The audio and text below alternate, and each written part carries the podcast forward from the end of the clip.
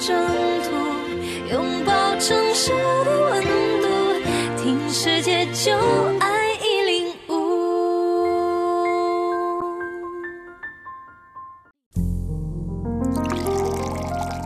放松心情，品味夜色。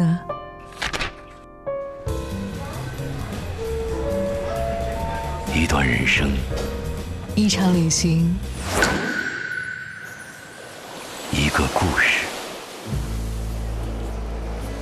一首歌。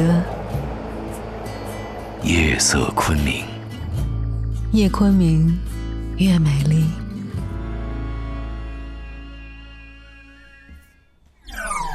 每晚九点，聆听昆明夜色，打开夜色昆明，蓝色电影院。嘿，朋友们，晚上好，欢迎来到我们今天晚上夜色昆明，在周四陪伴您的蓝色电影院，我是静怡。今天呢，在我们的直播间为大家邀请到的是我们的老朋友胖哥电影俱乐部的创始人、资深的影评人小胖哥。胖哥你好，Hello，各位听众好，我是小胖哥，我又来喽。胖哥呢也是满血复活啊，打着鸡血过来了。因为看着总监了，看到总监你就兴奋啊？对对对对对，知道我们嗯总监是美女，对吧？对对对对，因为一看着就紧张，就期待着未来，呃，除了在节目上的合作，在我们的线下的活动上有没有更多的碰撞呢？哎 总监，你听到了吗？总监没时间，总监很忙啊。好吗？好，那今天呢，节目开始呢，还是请我们的胖哥给我们梳理一下本周的票房。今天呢，我们要和大家一起聊的话题呢，好玩了，就是嗯你想穿越时空吗？对啊，你想穿越时空嘛？嗯这个是一个，呃，自从科学进步了以后，发展了，从一八几几年开始，我们所有的人类都在期待的一个话题。但是在讲这话题之前呢，我们还是老规矩，还得讲一下我们现在的票房啊。哎，这周有一市场啊部穿越电影是非常火的，对对对对，嗯就是因为这部电影，我今天特意去看了一下，才好意思上节目呀。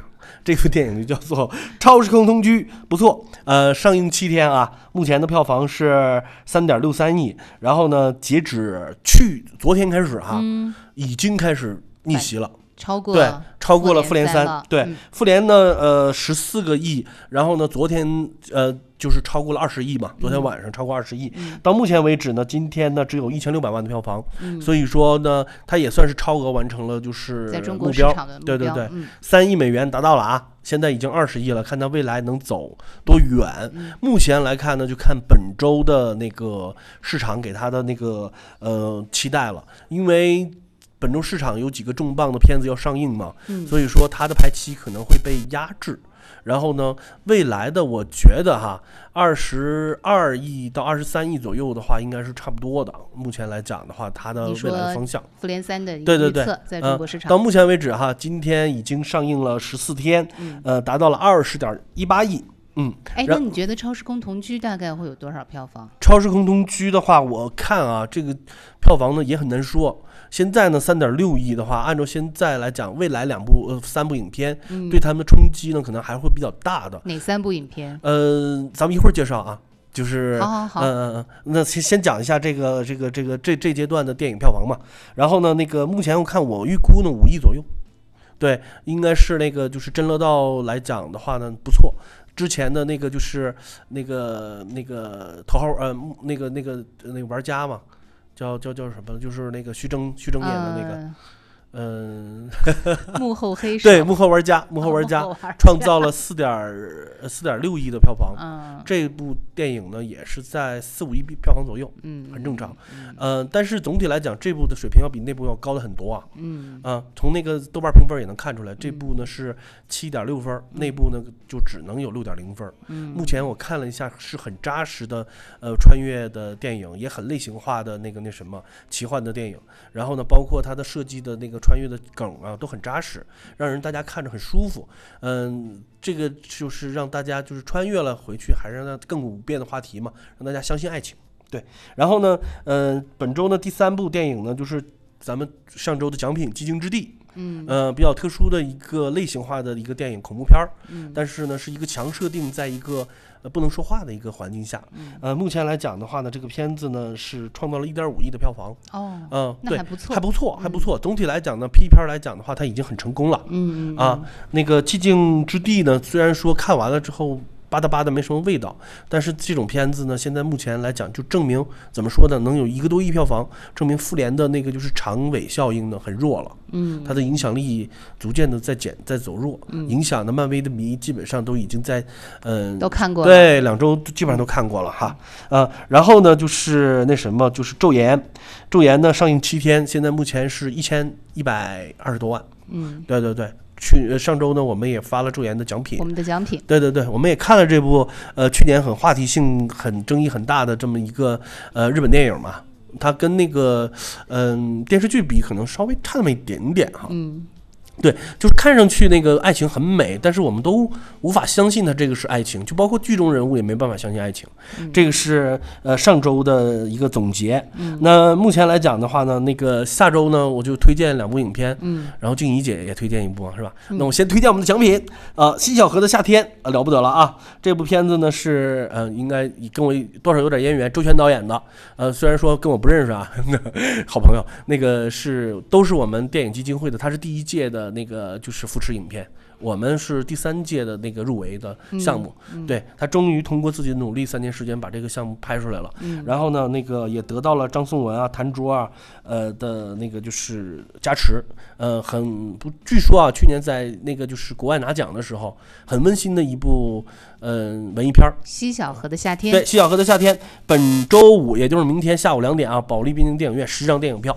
那一会儿答对了静怡的那个题目，就去我们保利滨江电影院去看电影啦。嗯，嗯西小河的夏天啊，对庞哥带来的，嗯我给大家带来的是《游侠索罗》啊，这个是不是星传的这个外传呀？对，《星传外传反》。正都是星星传的那些人物，什么千年损耗啊，嗯还有这嗯个汉 Solo 啊。对对对我特别记得原来汉 Solo 的这个演员是这个哈里森福特嘛。。对，哈里森福特现在他应该太老了，演不了这个对电影对对了啊。啊，现在换成了阿尔登嗯，啊，然后一个小鲜肉了。然后呢，那个我们那个那个大呃呃那个大猿人呢还在里边儿。嗯嗯，大猿人但。是总体感觉这次，嗯对，这总体感觉这次宣传好像力度不是很强。对啊，连你都不知道要上映对对。对对，但是有一部片子那个很很热啊，啊，哪部？去年的一个 P 片叫做《完美陌生人》，嗯，大家看完了就会发现，世界只有隐藏秘密下面的世界才是美好的世界。熟人都不完美。对啊，千万别把你的底露出来，不然你会死的很难看。嗯，就是下周呢，我们为大家推荐了三部电影，一部呢嗯是《完美陌生人》，非常有意思的一部电影啊。看了之后呢，你就知道要手机要加密是吧？一定的，中国版的不是外国版的手机。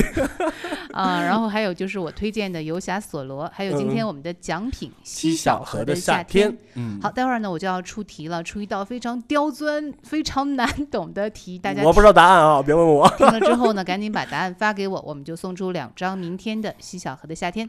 好的，我们的蓝色电影院呢，稍后不见不散。每晚九点，聆听昆明夜色，打开夜色昆明，蓝色电影院。嘿欢迎回到我们的蓝色电影院，我是静怡。今天呢，在我的对面依然是我们蓝色电影院的常驻嘉宾胖哥电影俱乐部的创始人小胖哥。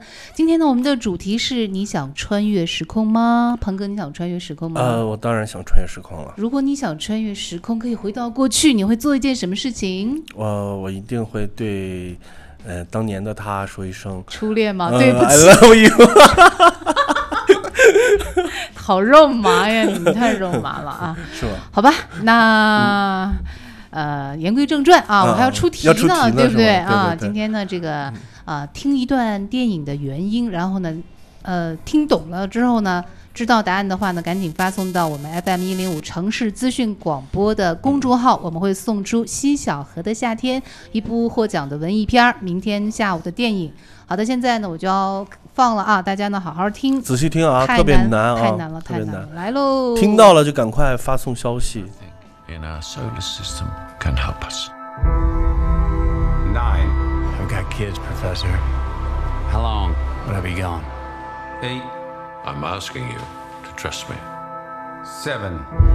Murph. You have to talk to me, Murph. Six. I need to fix this before I go. You have no idea when you're coming back. Five. Main engine start. Couldn't you have told her you were going to save the world? No. Four. When you become a parent, Three. one thing becomes really clear. Two. And that's that you want to make sure your children feel safe. One.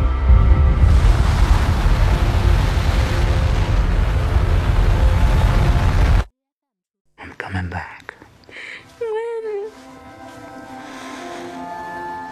胖哥给点提示呗，我觉得这个光听是有点难度的。嗯，首先啊，这里边的人物呢，大家听啊，就是一男一女啊，然后呢，还有一个倒计时，有个 five four，能不说废话吗？不是，这很关键啦，很关键啦。然后呢，你想想啊，这个是应该是个父女对话吧？对，然后呢，又在倒时倒计时某一个特定的情境，然后他还说 I'm come back，嗯，我回来了。究竟是什么电影呢？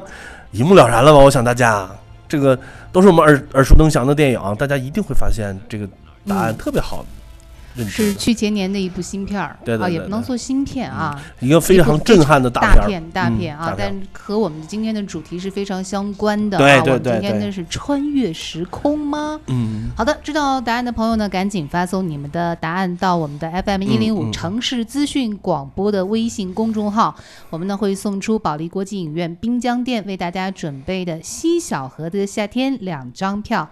好的，那我们言归正传，我们今天的这个主题是穿越时空啊。对，穿越时空。你想穿越到过去，我知道了。那你想穿越到未来吗，庞哥？呃，未来呢，怎么说呢？每个人可能其实对未来都是抱着幻想的。其实不用穿越，我们也在逐渐的踏入未来嘛。这个未来，这个其实可能就打问号了。但是穿越到过去呢，是一个，呃，无论是从文艺作品呢，还是从那个我们自己每个人的自身的气质和个性来讲，其实都想回到过去。包括最近的这部电影《超时空同居》，其实讲述的也是一个2018和一个1999的一个故事。嗯，而且呢，做的呢来讲的话特别好。为什么我感觉特别好呢？因为它不是按照原有的套路去写，就像《触不到的恋人》那种。那种就相隔了不同的时空，通过某种方式去建立联系。它这个联系是强联系，是一种反套路的联系，让大家看着不违和。然后呢，感觉呢就是故事的重点不是在就是讲了穿越回去能改变什么，而是让我们去相信啊，就是亘古不变的，永远穿越回去也是讲爱情。对，就是把所有的东西都洗白了。我就是觉得，呃，《超时空爱恋》呢，确实做的很不错的一个穿越类型片。所以说今天呢，也跟大家聊聊穿越的一个历史哈。嗯，那我想，其实，在前一九四月份的那个节目里边，我们也多少提过了一下那个穿越的老鼻祖。当年的就是谁一八八九年的那个，就是马克吐温，马克吐温对他的文？他的文学作品嘛，文学嗯作品叫做康州美国佬在亚瑟王朝》，这个是嗯历史以来有据而可查的那个，就是最早的一部那个就是穿越的小说。然后呢，影响力比较大的一点的小说是一八九五年的英国科幻小说，就是威尔斯的那个经典名著《时光机器》。然后此后呢，过去未来呢，所有的这些主题呢，都成为咱们科学家呀、梦想家呀、艺术家呀，那个就是永远不会放弃的这么一个类型。然后呢，我们科学在不断的进步，我们的那个文艺作品也跟着同样的进步。然后呢，直到那个就是，嗯、上个世纪六十年代，一九六几年的时候，就逐渐有这种类型影片出现了，在电影里边。那可能大家一说到穿越过去，都想到是一九八二年还是八五年的？八五年，一九八五年的回到回到未来嘛。回到未来。对对对啊，因为回到未来给我们的东西太多了，所以说所有的人都把回到未来当成一个嗯、很易难以割舍的一个一个一个情一个情节嘛。因为回到未来呢，就是他描写的那个就是上个世纪八十年代那个整个历史那个环境啊，然后呢都通过回到未来去呈现出来了。然后呢，讲述的不单单是影片中那个关关单纯的历史，而是这部影片确实触动了当时美国人乃至每一个观众的亲身经历和伤痛重战历史。他八五年，他所有的观众都是经历过十几年前回到未来的时候那种阵痛啊，那种历史。所以说这部在整个的影史上的影响是非常大的。然后呢，那个就是呃，也给我们开创了一个描写另一个世界有趣的一个故事。所以说呢，在我们看来，这个回到未来是非常成功的。但是整体来讲的话呢，就是又又到那个博士论文阶段了。对，那个叫什么呢？叫嗯嗯，我看啊，叫叫一九六二年的法国电影《D》。这个是目前来讲，就是胖哥和静怡给大家做节目，我们经就经过严格的、深入的考察，目前来讲，一九六二年这个《第一》是可能法国影片啊，是最早的关于穿越的一个电影。嗯，对，然后呢，后面的话呢，呃，在一九那个就是六六年的时候，一九六六年的时候有一个非常重要的就是福克斯影业给我们拍摄的一部电影《人猿星球》。嗯，那个整个现在目前来讲的，他那个就是人人人猿的故事还在拍，到那个就是二十二十世纪二十一世纪了还在拍，嗯整个已经延续了半个多世纪的这么一个主题。其实他讲的最早的还是一个穿越的一个故事。嗯，对，这个就是目前来讲的话，我们有据可查的，就是关于文艺作品和关关于电影作品，嗯。有关穿越的一个、嗯一个东西最早的一。些历史、啊，对对对对。对，给我们触动非常大的就是，无论穿越的目的，其实为什么要回去穿越？我们有时间聊这个话题吗？待会儿聊吧，待会儿聊嗯对对对其实我觉得穿越越电影嗯。和刚刚你说了，和我们人类的这种嗯。科技发展是分不开的。对对对，特别是人类对宇宙、对时间的嗯。认识的这种发展分不开啊。就像去年大热的这部《星际穿越》，里嗯面就有很多特别超前的一些概念，对对对，像黑洞、嗯虫洞、五维空间、哪哪部电影？星际穿越呀、啊，是？吗？哦，好的，我估计，我估计没，就是大家嗯，就是看一遍是看不懂的，对对对对得看好好几遍，对对对对对，还得查阅各种大神的这种。对对对，我再给大家说一个事儿哈咱们们说个事儿，不不说电影哈，咱们说这个穿越这个故事说，个真事儿。真事儿哈，真事儿啊！穿越时空呢，其实很多人梦寐以求的事儿。其实呢，有很多人都号称着是那个发生了穿越时空，但是所有人都认为不可能。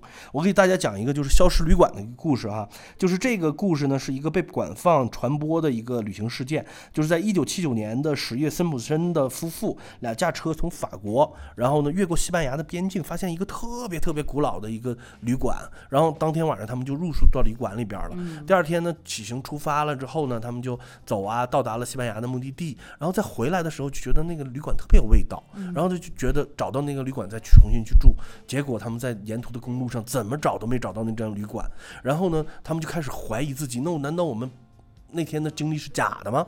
然后呢，那天我们还拍过了很多很多的照片，在那个旅馆里边那个那个那那个环境下面，我就觉得特别好。然后他们就冲洗照片，一冲洗发现傻了，你猜怎么着？不知道猜怎么着？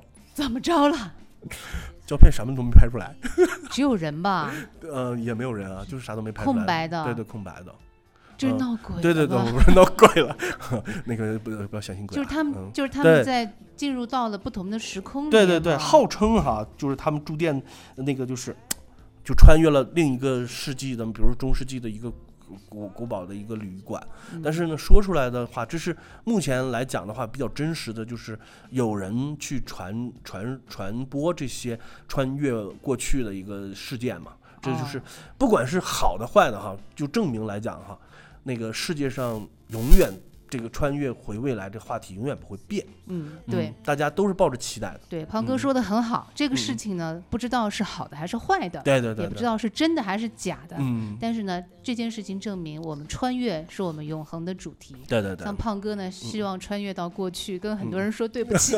不不用很多人，不用很多人。那个还回答问题啊，西小河的夏天，明天下午两点的那个电影场，大家一定要回答问题。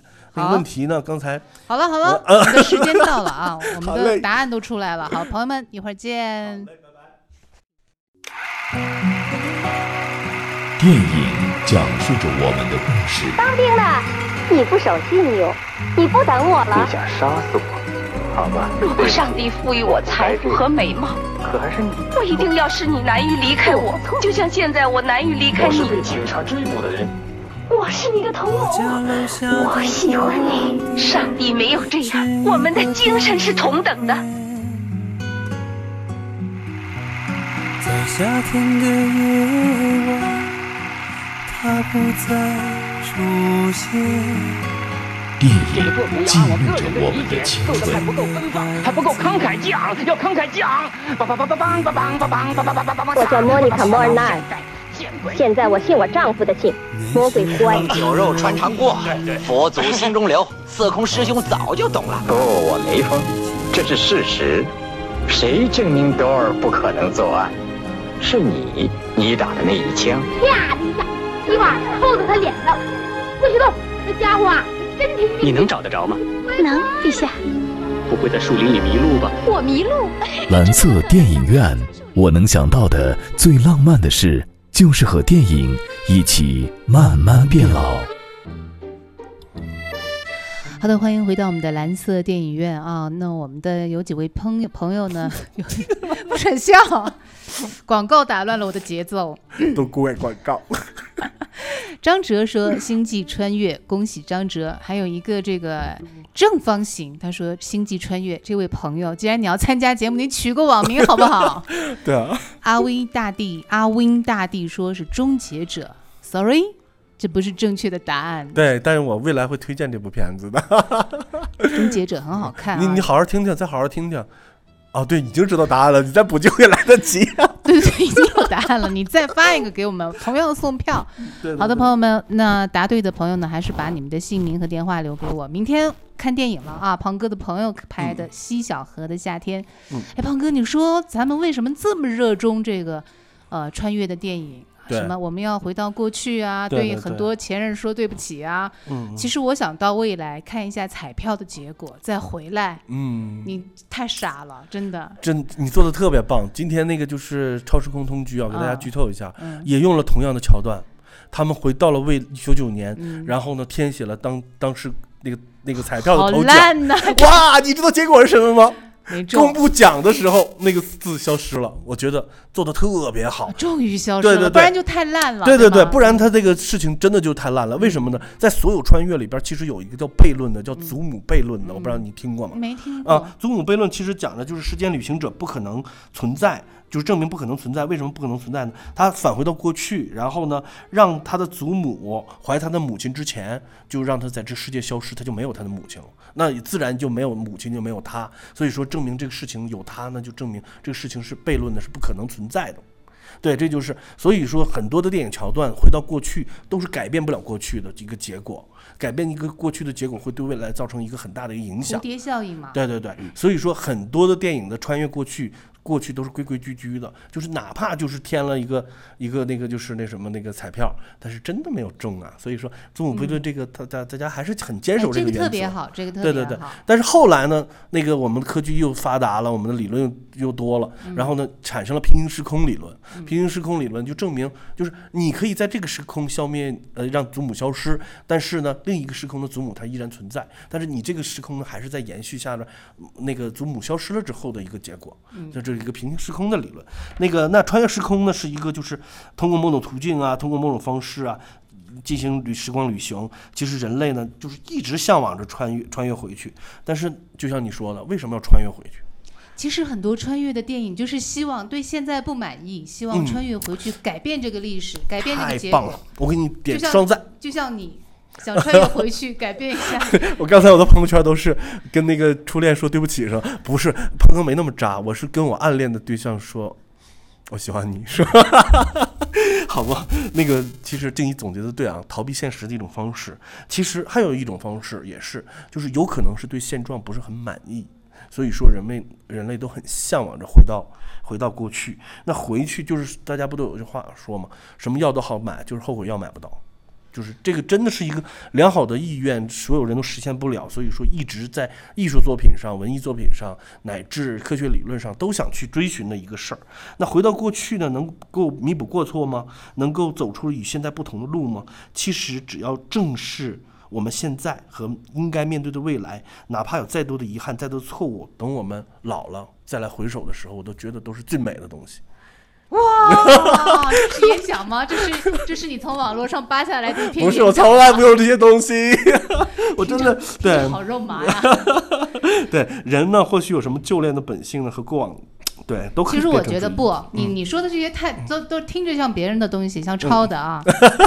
好的。我我觉得嗯。其实人想回去回到过去，嗯。想改改变现在的这个结果，或者是想到未来拿到彩票的结果，都是人类的一种潜在的一种需要，就是对嗯人生的一种控制。我想控制我的人生，可是最后我们会发现，我们没有办法来控制人生。就像呃，时间旅行者的妻子，对你会发现她虽然有这个穿越时空的能力但是她没有办办法改变这个世界。而蝴蝶效应呢，就是我通过穿越改变一点点小事，但是我的生活发生了非常无法控制的巨大的后果，，他只能最后重归母体，然后让自己流产嘛。所以就是实际上是无法控制的，人生就是无法控制的。其实，呃，人不断的走向未来，因为未来是没办法预估的，是我们带着憧憬的。但是人对过去的一个呃，基本上都是在回忆的过程中，回忆这些东西有甜蜜的，有美好的。但是人生更多的是一种磨难嘛。其实磨难给你经历了很多很多的故事，但是这些磨难，有的人确实是觉得不公平也好，因为上帝就是不公平的。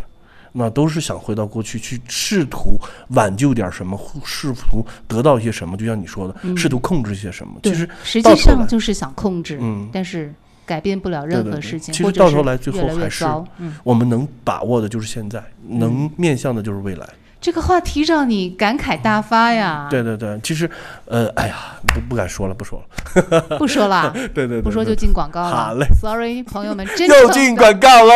真诚的说一声不好意思，一会儿见。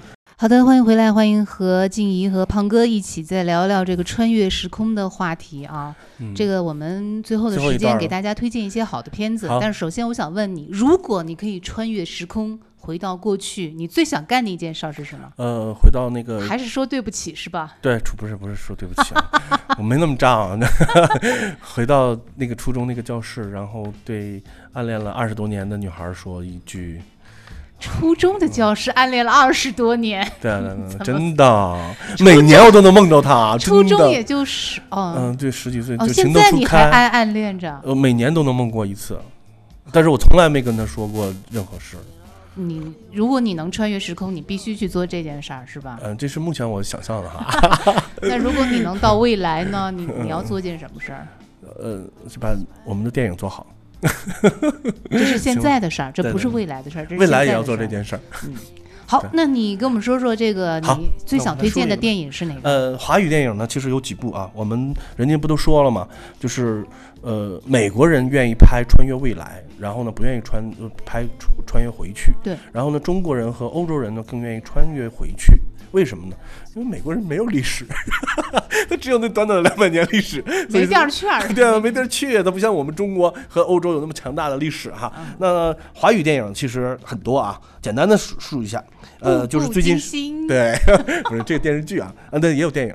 那个咱们说到了那个就是穿越时空的超时空同居，最近的。其实呢，在之前呢有《古今大战秦俑情》，然后呢还有神话，然后呢有那韩寒的《乘风破浪》，还有根据韩文《乘风破浪》那个那个那个陈可辛导演的《难兄难弟》，然后呢还有周杰伦导演的《不能说的秘密》，嗯。然后还有《重返二十岁》啊。嗯对对对，重返二十岁对。对对，其实最重要的有一个香港比较我特别喜欢的叫《无限复活》，大家可以看郑伊健在当年早年的片子，这个片子的逻辑性特别特别的强，嗯。然后呢，包跟那个括阿汤哥演的那个差不多。嗯，对，布的梗明明日呢边缘。对，明日呃不是也不太一样啊，它就是在前期布的梗和后期穿越起到了关键的作用，有点像《哈利波特》阿兹卡班囚徒那个感觉。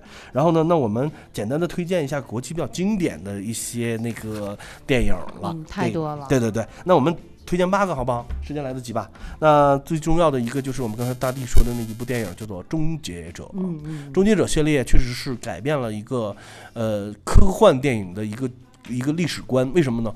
当年在八十年代那个九十年代初期的时候，那个整个的电影的特效技能还没有那么发达的时候，《终结者》拍出来了施瓦辛格用那么健硕的身材，然后征服了全世界的女性观众。还有男性观众啊，然后那个都不是都是一个弱的一个那个就是科幻的那个时代，然后呢把那个整个机器人表现的特别牛。第一个呢是第一集呢是那个 终终结者呢是施瓦辛格，第二集呢还有点科幻的色彩，有水银机器人，咱不聊了啊。第二个呢叫到就是我们今天一直在推荐的《回到未来》。回到未来，它的主要价值就是把美国七六七十年代的人所经历的那种阵痛、那种时代感，那种美国遇到了一个反战的一个变迁，所有的时代全部融在里边了。美国人看着是他们过往的一种经历，但是这种形式又特别好，这就回到未来的价值。教授，我们看的是同一部电影吗？我怎么这些都没看出来呀？对啊，背后呢。然后呢，第三部呢，我们就要给大家推荐《蝴蝶效应》。嗯蝴蝶效应这个了不起啊！到目前为止，整个就是穿越剧里边最经典的。到目前为止，我看啊，所有的穿越剧里边还没有能超过那个蝴蝶效应的逻辑关系。嗯它的逻辑性特别特别强，然后呢，引发的时间的平行空间的时也解读也好啊，各种方式的解读也好啊，那个就是那个蝴蝶效应都是最扎实的，以至于蝴蝶效应的后面的所有系列都赶不上前面。嗯嗯其他的人也没有办法超超越这个，对，就是这个这个高峰，引发了一个对对对很好的一个话题，就是一个嗯小事件，现在的一个小事件会对嗯未来造成什么对对对，样的影响？美国的那个南南美的一个蝴蝶振振翅膀，然后亚洲嗯发生了风暴，嗯这个所有的事情，当你在细微的改变未呃过去的一点点的结事情的时候，在未来会产生一个连锁化的一个蝴蝶效应的一个反应。对，所以我们结果就是很要好好的注重现在的对对对行为，珍惜现在是吧？注重你的行为，做好的选择。好的，没问题。嗯，然后呢，第四步呢，就是哎呃了不起了啊，就是我们吉伦哈尔，今天我们那个团队在开剧本会上一直在讨论的这个电影，愣没说出来名字。源代码。源代码每隔八分钟重启一次，就像游戏不断在重启，嗯。然后呢，在通过这个进程中发现那个炸弹，嗯然后最后一个结局也很震撼，他发现那个自己就躺在那个那个时那个那个机器容器里边，嗯。呃然后呢，他真实的这个时间平行空间另一个世界他活过来了，嗯。嗯，OK，那一个第五部呢，就是我特别特别感动的一部电影，叫做《时光旅行者的妻子》，嗯说了好多遍了啊。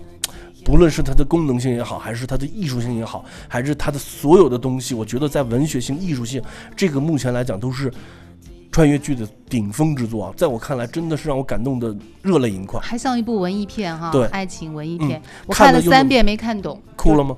哭了哭了，嗯我也是真没看懂，特别心碎。嗯，嗯就不影响我哭，对吧？就是不理解他的为什么？对你继续哭吧。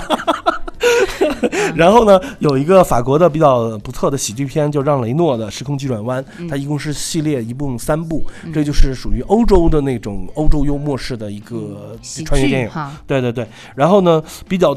值得思考的就是人类就是穿越到未来和那个 回去的时候，那个有一部片子叫做《十二只猴子》，嗯这个呢是布鲁斯威利斯讲的，其实特别惊悚，特别震撼，让大家就是所有的全呃就是因果是互致的。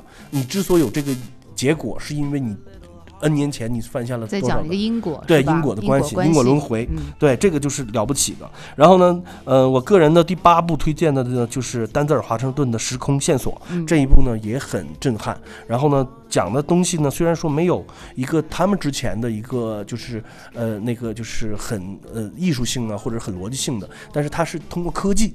然后呢，在时空扭曲的时候，可以看到某一个人的一个形象之后发生了时空扭曲，进行了一个穿越。然后呢，最后呢，还是没有改变，就嗯结果还是没有改变过去。嗯，好的。那胖哥呢，给我们推荐了八部非常经典的穿越的电影，大家呢可以选择一部来观看啊。那么我们的节目到到这儿就结束了，感谢大家的收听和参与，也感谢胖哥